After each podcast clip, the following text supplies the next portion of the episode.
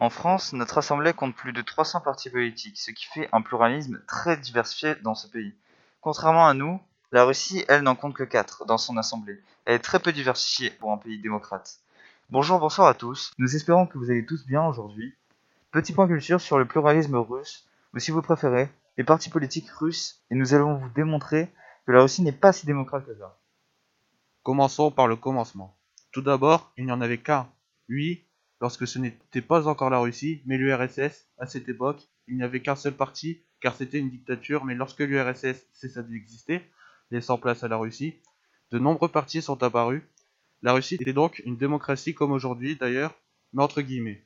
À partir du moment où Vladimir Poutine prit le pouvoir en 2000, les partis politiques ont tous commencé à disparaître les uns après les autres, comme par magie, et ce sont surtout les opposants au parti de Vladimir Poutine, la Russie euh, unie, disparaissent en majorité.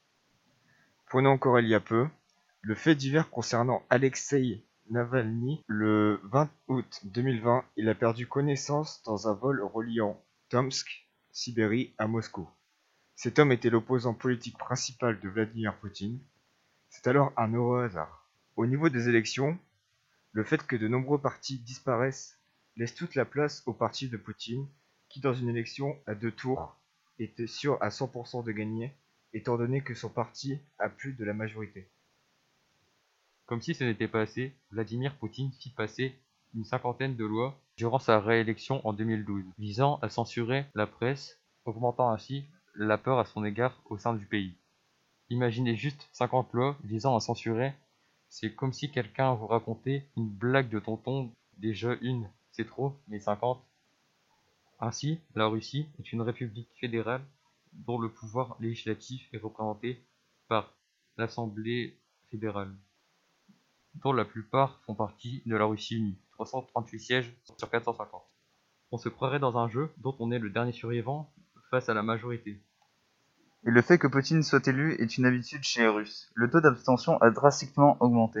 En 2012, il était de 34,73% et en 2016, presque 50%, soit 47,88%. J'encourage sérieusement les Russes à atteindre les 50%. Ça ferait un sacré cap quand même.